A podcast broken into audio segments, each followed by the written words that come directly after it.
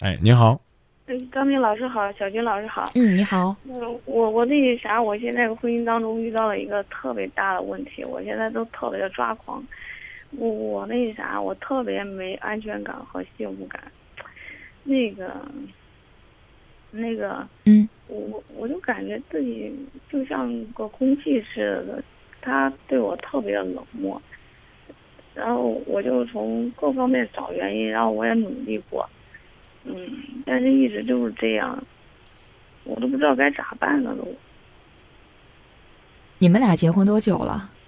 嗯，四四年了，嗯，嗯，四年已经四年多了。嗯，你像你说的这种状态，能不能再稍微具体一点？是从什么时候开始？嗯。我们结婚四年多，然后这种状况就就已经持续两三年了都。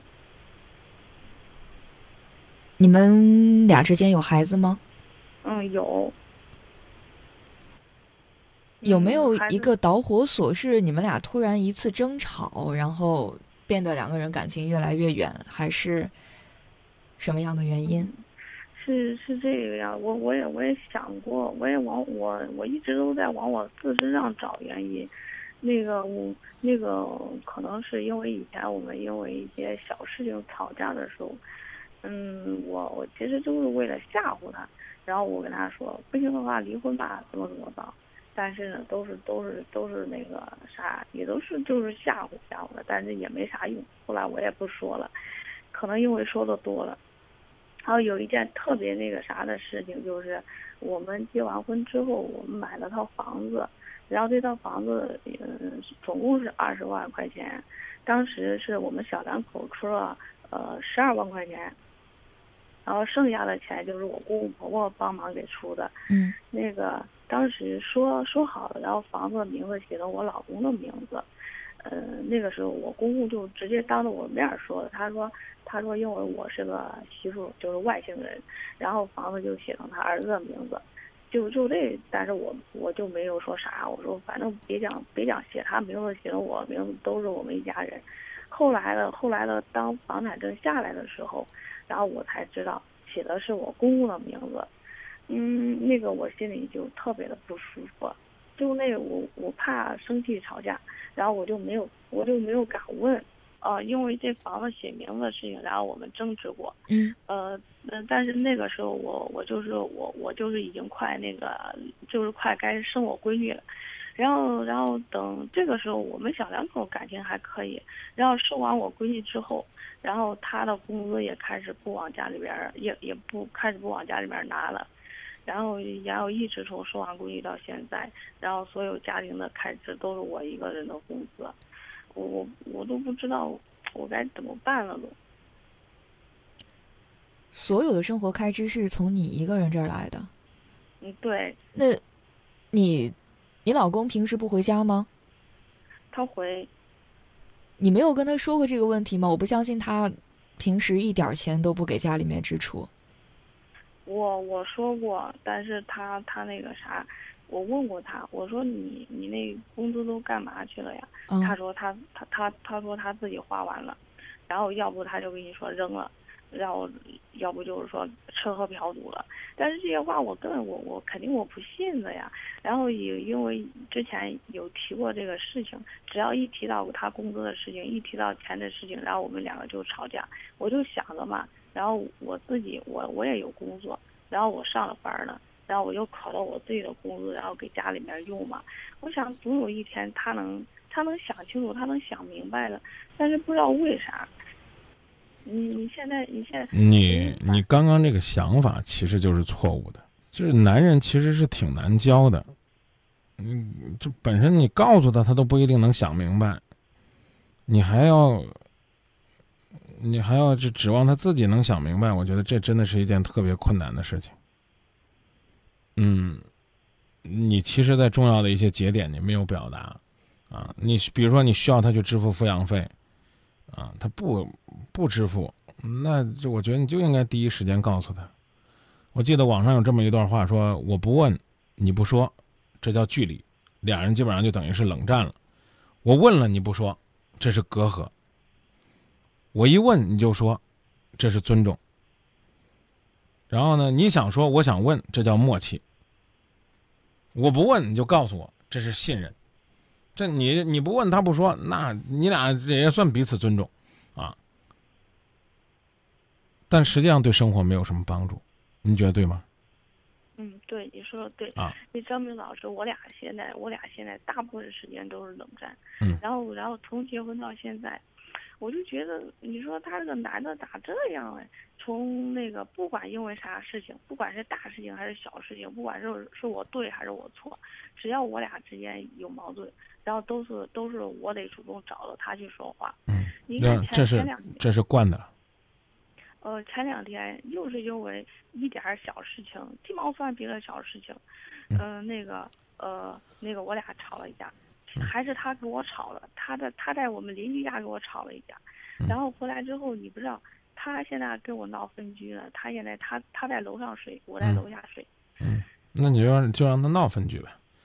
我现在先跟您提醒几个问题啊，第一，房子这个事儿。房子这个事儿不要再提了，就已经这样了，也不要再提了。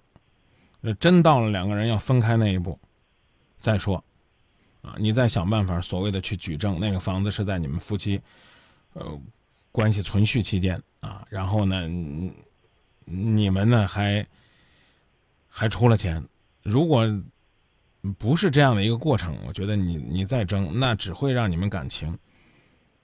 越来越淡薄，我不知道这个您能不能理解？嗯，这我能理解啊。我现在我就不，现在我就不提这出事儿了都。好，那这个房子的事儿就这样过去了，也甭管公公了啊，甭管谁了，就这了啊。那你当初没说，相当于你默认，明白吧？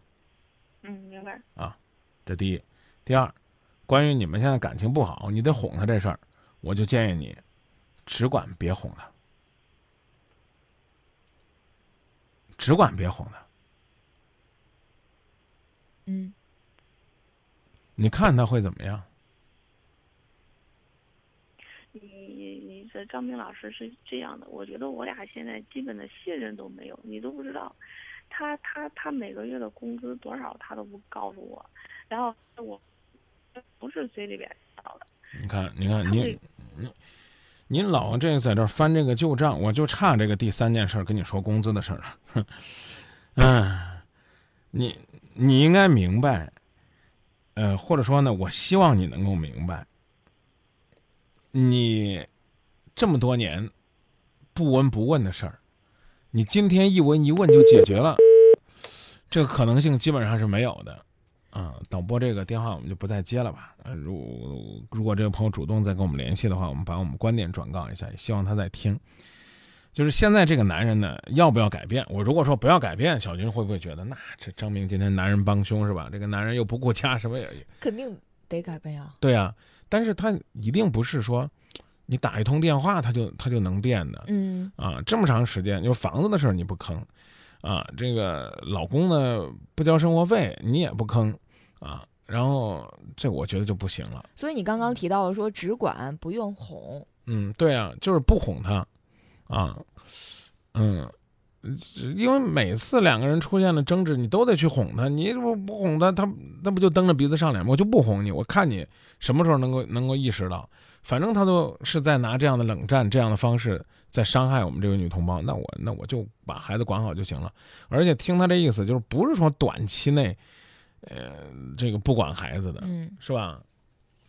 他他他其实是好长时间都不怎么管孩子，都是我们这个女同胞自己一个人在扛。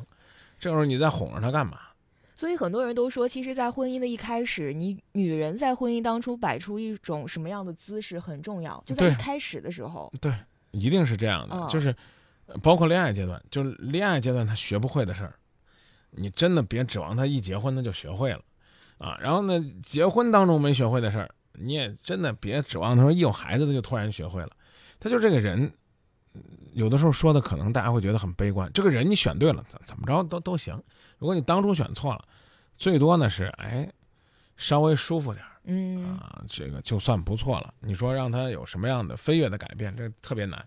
大家可能也可以提提建议啊。你就像这样的，嗯，人过去讲叫妈宝，这算个爹宝吧，是吧？他爹让干啥就干啥，是啊，爹宝。对，然后呢，又又不懂爱，你说你想一天两天把他给改过来，真太难了。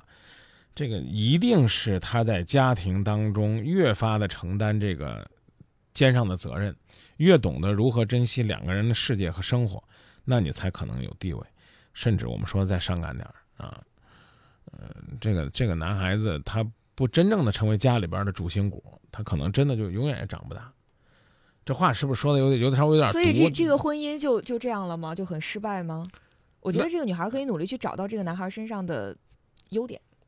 那是啊，优点是努力找啊，但是现实是就是，比如说他听他父亲的，啊，那是我们能不能就是在尽可能的范围内，我们把小日子过好？嗯，比如说你知道他是个爹宝，就是他一定要顺着他爹，那你能不能跟他酝酿到这种程度，就是他回到房间里边，回到你们二人世界里边，他是疼你的，他是爱你的，他是懂得说呀，刚才我爸吵你了，你委屈了，但是。